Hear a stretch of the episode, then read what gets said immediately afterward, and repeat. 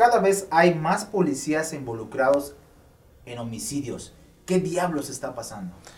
Eso pregunto, preguntamos muchos mexicanos, ¿qué diablos está pasando?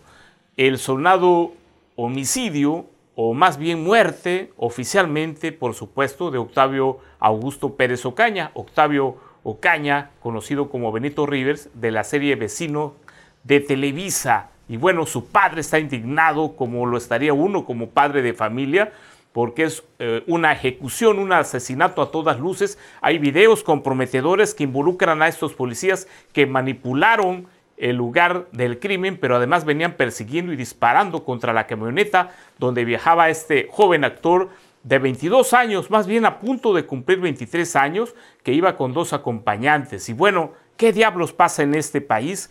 Hay antecedentes, pero antes de pasar a otros dos temas, inmediatamente comento que la hermana y la novia de este actor joven eh, de vecinos, pues una mujer policía, hay fotos que han difundido en sus redes sociales, se apoderó de una eh, cadenita de oro de una esclava y bueno, ha sido exhibida incluso con calificativos muy fuertes, algo así como esta muerta de hambre, esta ratera, esta asesina.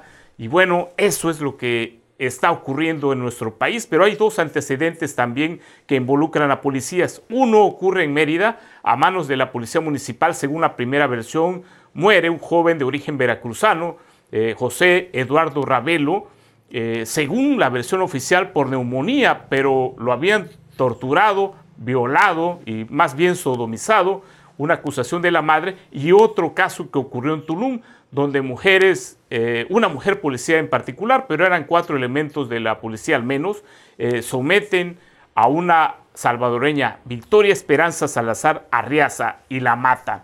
¿Qué está pasando con los policías en este país? Yo también me lo pregunto.